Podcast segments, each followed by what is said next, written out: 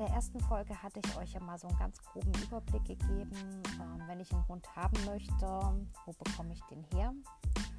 Ähm, ich denke mal, ihr habt euch jetzt Gedanken über die Rasse gemacht, habt euch mal ähm, damit auseinandergesetzt, für was wurden die Hunde ursprünglich gezüchtet und habt jetzt vielleicht schon mal so ein paar Rassen im Kopf, die zu euch und euer Leben passen. Jetzt ist die Frage, hole ich den Hund lieber direkt bei einem Züchter oder bei einem Hobbyzüchter oder soll es vielleicht auch ein Mischling werden?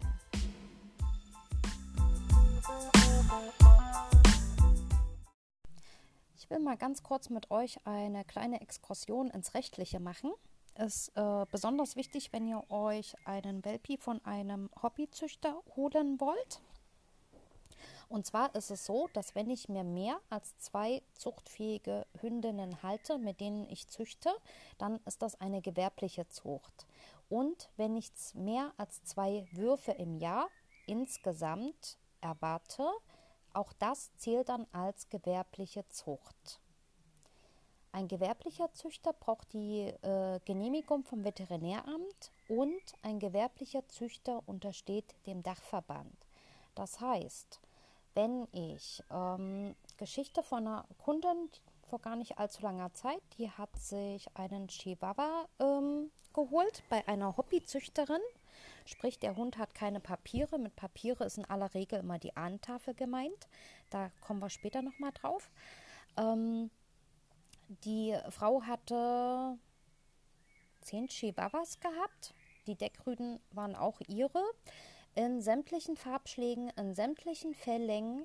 Ähm, also sie zählt eigentlich als gewerbliche Züchterin, ne? war aber nicht gewerblich angemeldet. Das heißt, wenn ihr zum Hobbyzüchter fahrt, der hat drei Hündinnen dort, ne, ähm, mit denen er auch züchtet, dann fragt ihr ihn bitte mal, welchen Dachverband der untersteht. Ne? Oder beziehungsweise einfach nur, ob die Welpen mit Ahntafel sind, dann erschließt sich das ja von alleine. Ähm, so viel kurz dazu. Wenn wir einmal beim gewerblichen Züchter sind, machen wir gleich mal da weiter. Ähm, wie ich eben schon gesagt habe, untersteht der Züchter dem Dachverband. Der Dachverband untersteht den VDH und der wiederum den FCI. Das ist aber jetzt für uns gerade nebensächlich. Der Dachverband ähm, schreibt ähm, zum Beispiel vor, wie alt eine Hündin während der Zuchtzeit sein darf, also in welchem Alter man züchten darf. Da sind die Pausen ähm, geregelt ähm, und wie oft, also die Pause zwischen zwei Würfen und wie oft eine Hündin im Leben werfen darf. Zum Schutz der Hündin ist ja auch eine gute Sache. Ähm, der Dachverband ähm, gibt Weiterbildungen, also die Züchter müssen Weiterbildungen ähm, daran teilnehmen. Ähm, da sagt aber noch nichts über die Qualität der Weiterbildung aus. Ähm, insgesamt gesehen sind nämlich manche Vorschriften, die die Dachverbände haben, recht alt ähm, und ähm, sind nicht immer mit den neuesten wissenschaftlichen Erkenntnissen kompatibel, weshalb manche Hobbyzüchter gar keinen Dachverband unterstehen wollen, sondern lieber das hobbymäßig machen. Was ja auch okay ist, solange sie nur zwei Hündinnen haben, zwei Würfe im Jahr, können sie das ja auch machen. Ähm, der Dachverband schreibt unter anderem auch ähm, Krankheiten vor. Also es gibt ja für jede Rasse so rassespezifische Krankheiten. Und der Dachverband ähm, schreibt da gewisse Krankheiten vor, äh, auf die die Züchter ihre Hunde, sowohl die Hündin als auch den Deckrüden, ähm, testen lassen müssen. Da gibt es Rahmenbedingungen. Wenn die Hunde diese Rahmenbedingungen erfüllen, dann werden sie zur Zucht zugelassen. Das heißt nicht immer, dass sie kerngesund sind.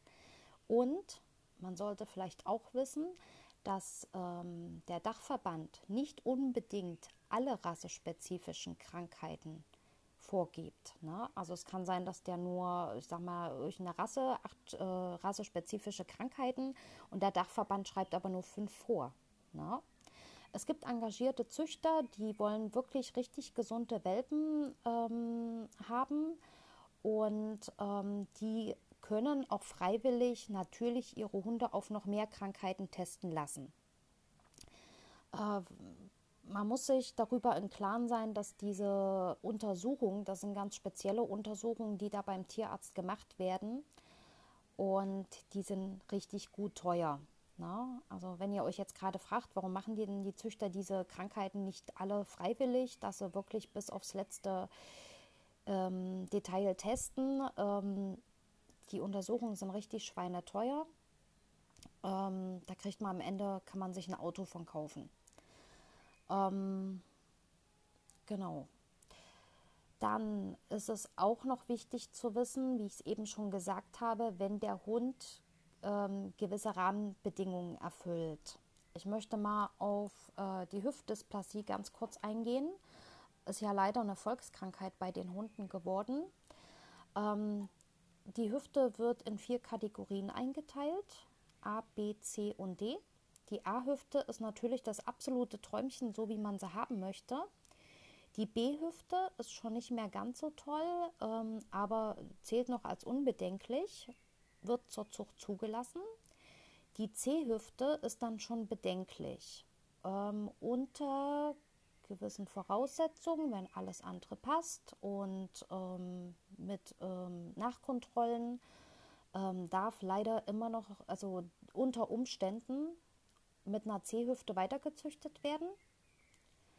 Da weiß ich nicht, wie man diese Krankheiten auch ähm, wegbekommen möchte, wenn man sowas zulässt. Ähm, eine Pigmentierung beim Dalmatiner ist wichtiger ähm, als, äh, also Beispiel Dalmatiner, weil ich das tatsächlich schon gesehen habe.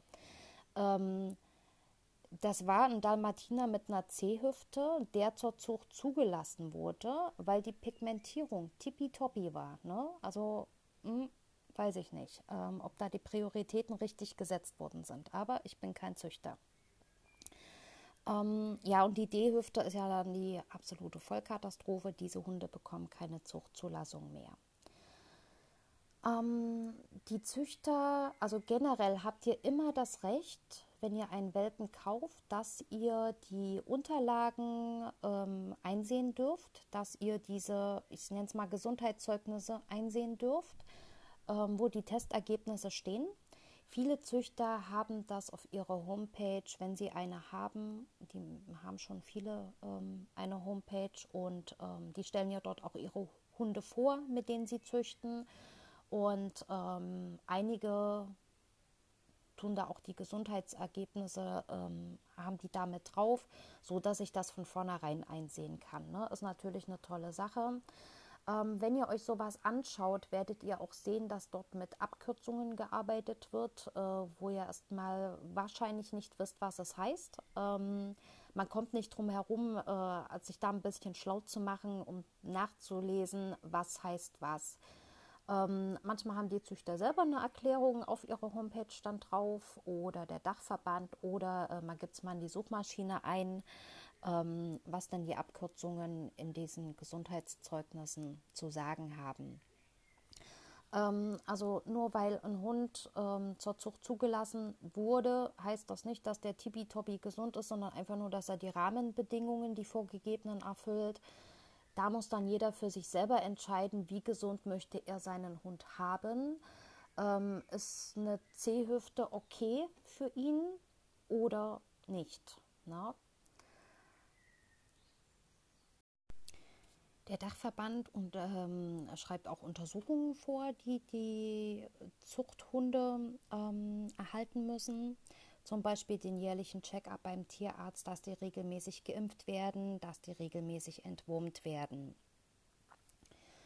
Ähm, dann müssen die Zuchthunde auch eine Art Wesenstest bestehen, ähm, wo äh, die ähm, ein paar Tests durchlaufen müssen, wo die geguckt wird, dass er nicht überaus ängstlich oder übermäßig aggressiv sind. Ähm, wobei man muss hier auch immer sagen, was ist rassetypisch, was möchte man vielleicht genau bei dieser Rasse auch haben. Ne? Ähm, muss man, kann man sich aber auch vorher informieren. Ähm, es ist natürlich auch so, dass die Züchter, die wissen ja, welche Prüfungen da auf sie zukommen, was ihre Hunde, äh, was denen da abverlangt wird.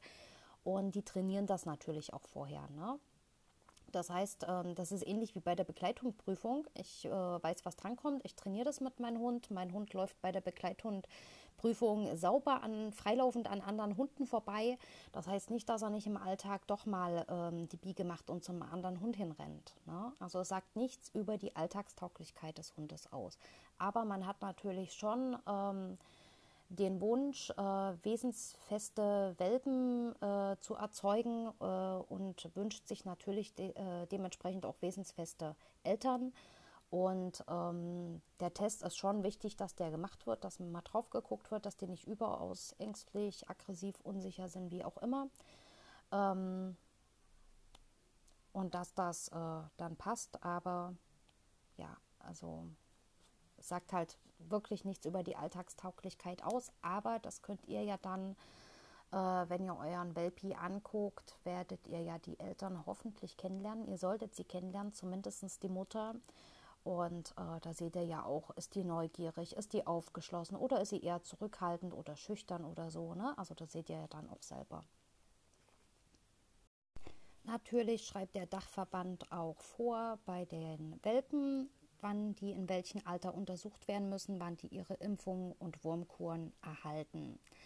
Äh, da will ich noch mal kurz drauf zu sprechen kommen, weil ich ja vorhin gesagt habe, die ähm, Vorschriften der Dachverbände äh, sind nicht unbedingt so kompatibel mit den neuen wissenschaftlichen Erkenntnissen.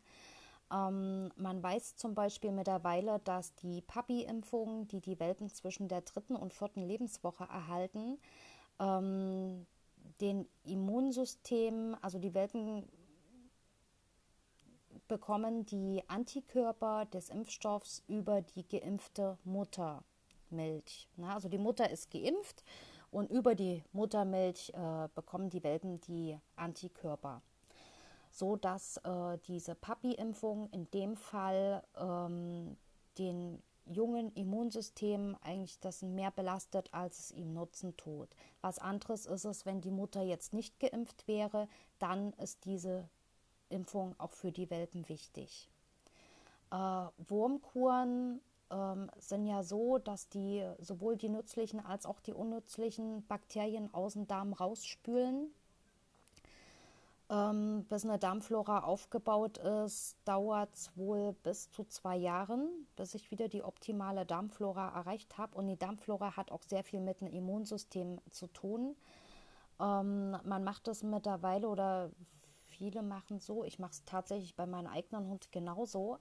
Ähm, ich bringe einfach nur regelmäßig Kotproben zum Tierarzt, lasse die auf Würmer untersuchen. Hat er welche, bekommt er natürlich eine Wurmkur. Aber wenn er keine Würmer hat, warum soll ich ihn dann sein Immunsystem schaden und ihm da eine Wurmkur reindonnern? Ähm, bei der Wurmkur ist es auch so, im Gegensatz zur Impfung, ähm, die Wurmkur tut nur das, was aktuell ist. Ähm, also wenn mein Hund heute Würmer hat, oder ich gebe meinem Hund heute eine Wurmkur, egal ob er Würmer hat oder nicht, sollte er welche haben, dann werden die heute rausgespült. Mein Hund kann sich aber morgen mit Würmern anstecken. Ne? Also das ist nicht wie bei einer Impfung, dass es vorbeugend ist, sondern es ist nur jetzt aktuell. Es gibt keinen vorbeugenden Schutz. Ähm, bei den Welpen kann man das so machen, dass man, ähm, oder es wird so gemacht, dass man stichpunktartig äh, Kotproben untersucht. Hat ein Welpe Würmer, werden sie natürlich alle entwurmt, inklusive der Mutter und alle anderen im Haushalt lebenden Hunde. Weil wenn einer Würmer hat, ist sehr wahrscheinlich, dass alle Würmer haben. Es ist nun leider auch so, dass Welpen oft von Würmern betroffen sind und die Wurmkuren da tatsächlich auch notwendig sind. Ja. Nur mal so als ganz kleine Zwischeninfo für euch.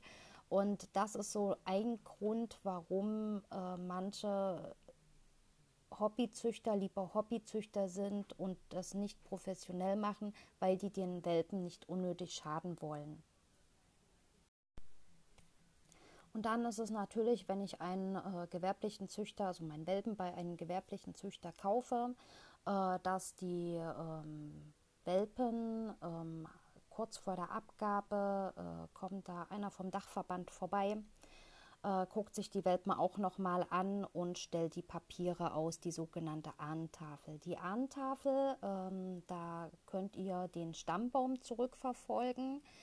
Da stehen äh, die Eltern drauf, die Großeltern, jeweils immer von der Mutter und dem Vater. Ne? Also das ist so ein richtiger Stammbaum.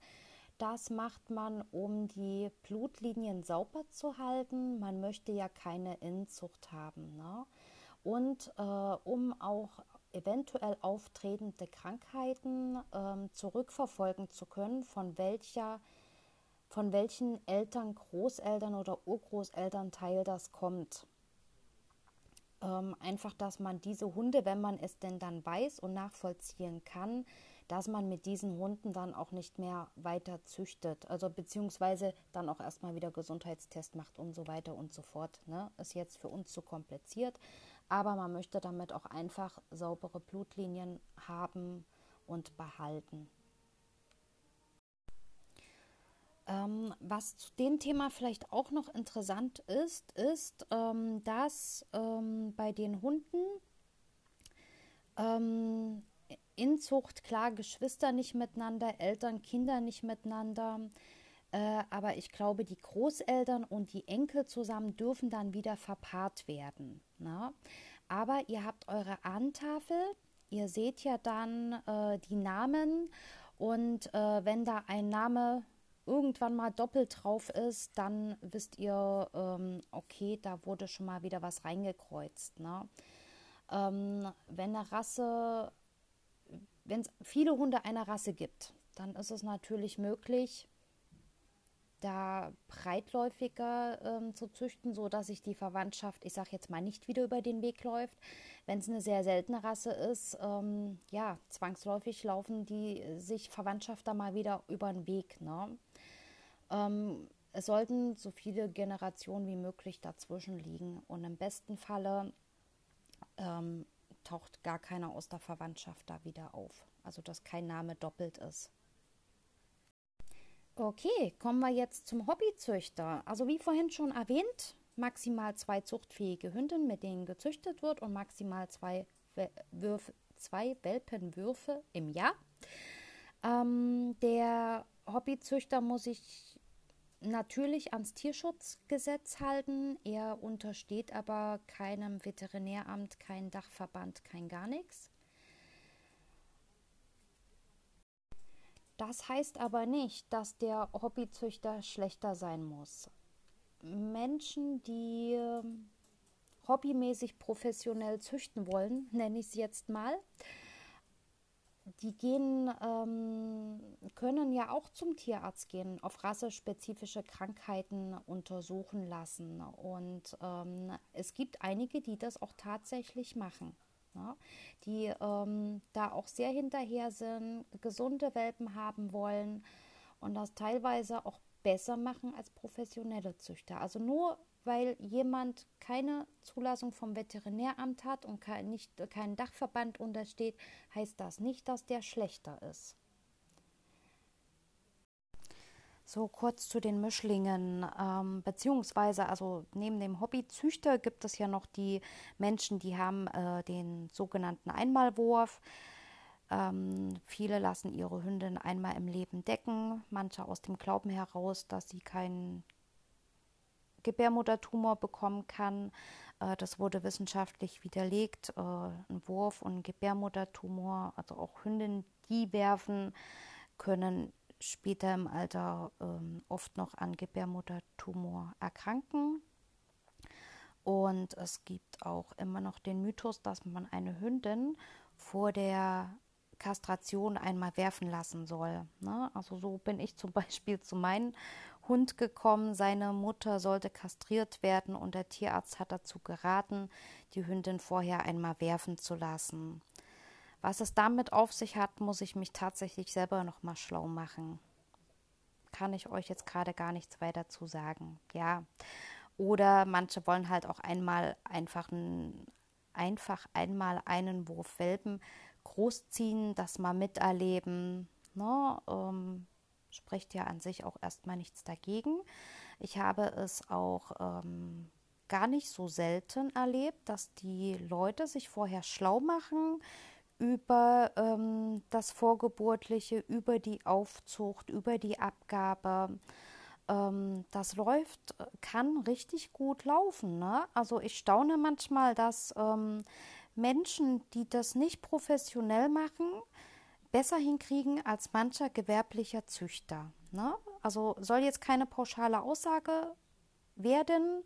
Ähm, ihr werdet auch in der nächsten und übernächsten Folge ähm, merken, man muss wirklich genau hingucken. Man kann nicht sagen, das eine ist besser als das andere.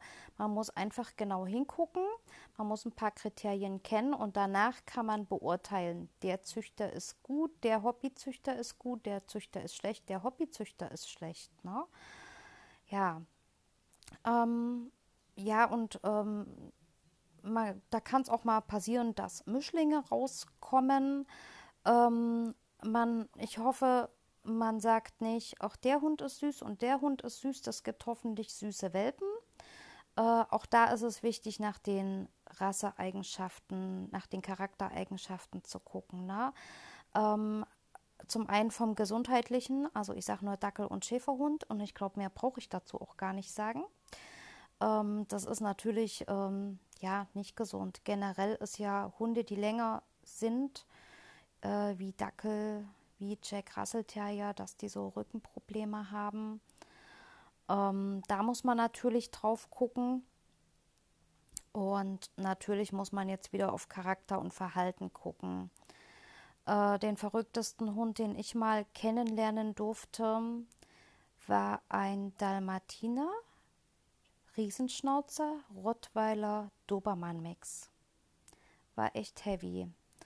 Ähm, also man muss halt gucken, was kreuze ich. Es spricht sicherlich äh, jetzt nicht viel dagegen, einen Golden Retriever mit einem Labrador zu kreuzen. sind beides Apportierhunde. Aber wenn ich einen sensiblen Hund mit einem Schutzhund kreuze, ähm, dann habe ich einen Hund, der dann ziemlich wahrscheinlich eine kurze Zündschnur hat ein Hund, der aber mit aller Macht seinen Willen durchsetzt. Ne? Und ja, genau so war dieser Hund auch. Also das war ähm, kein Zuckerschlecken, es war nicht leicht. Ähm, was ich euch damit sagen möchte, ist, also ihr habt euch ja in Bezug ähm, mit der Auseinandersetzung mit euch, mit eurem Alltag, mit eurem Leben und wo ihr geschaut habt, welche Rassen passen zu euch und welche nicht. Also wahrscheinlich sind da eher Kategorien rausgekommen, so wie ein Apportierhund passt zu mir oder zu mir passt eher ein Hütehund. Ähm, aber es gibt halt ähm, Sachen, die man nicht miteinander kreuzt. Ne? Und äh, wenn da was drin ist, äh, wo ihr sagt, das ist eigentlich so gar nicht meins, ähm, passt nicht in mein Leben, dann lasst es. Gerade jetzt zur Corona-Zeit wurden ja Rassen zusammengemixt ähm, mit ganz neuen Rassenamen. Ne? Da hat man von jedem Rasse, die drinne steckt, ein paar Buchstaben zusammengewürfelt ähm, und hat neue Rassen erfunden. Äh, wir Hundetrainer haben die Hände über den Kopf zusammengeschlagen, weil diese Hunde, also das ist, äh, die haben ja so ein Explosionspotenzial. Und es wäre ja, ähm, nehmen wir mal das Beispiel, ich kreuze einen Labrador mit einem Riesenschnauzer. Ähm, zu denken, ach, mein Welpe kommt bestimmt mehr Labrador-Gene äh, zum Vorschein, ist einfach nur dumm und naiv. Was mache ich denn, wenn dann doch mehr Riesenschnauzer durchkommt? Wenn ich da einen Hund habe, der seinen Willen durchsetzen möchte und ich dem nicht mehr gewachsen bin. Ne? Ähm,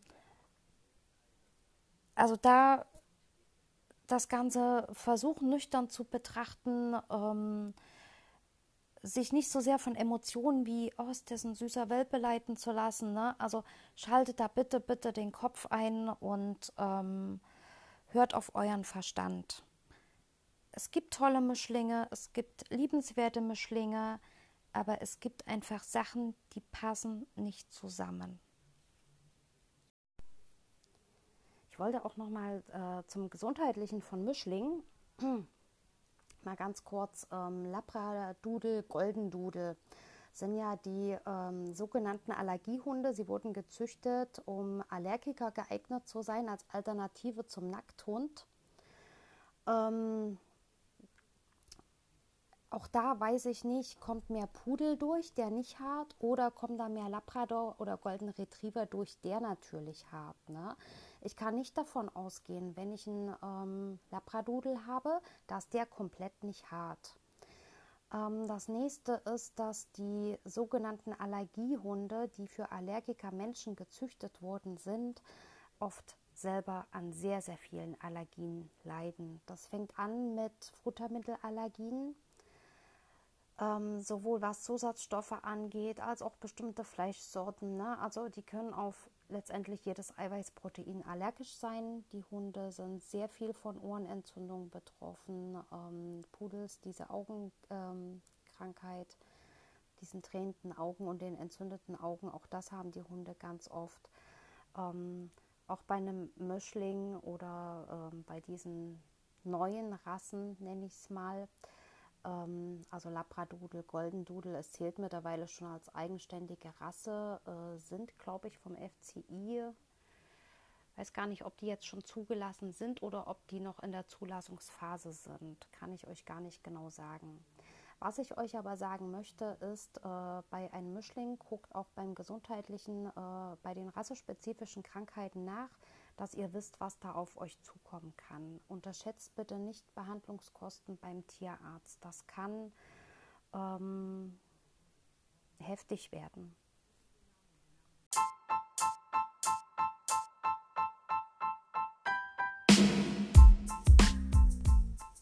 So, ich glaube, ich habe jetzt erstmal genug geschnattert. Ich hoffe, ich konnte euch einen kleinen Überblick geben über den Unterschied von Züchtern, Hobbyzüchtern und Einmalzüchter.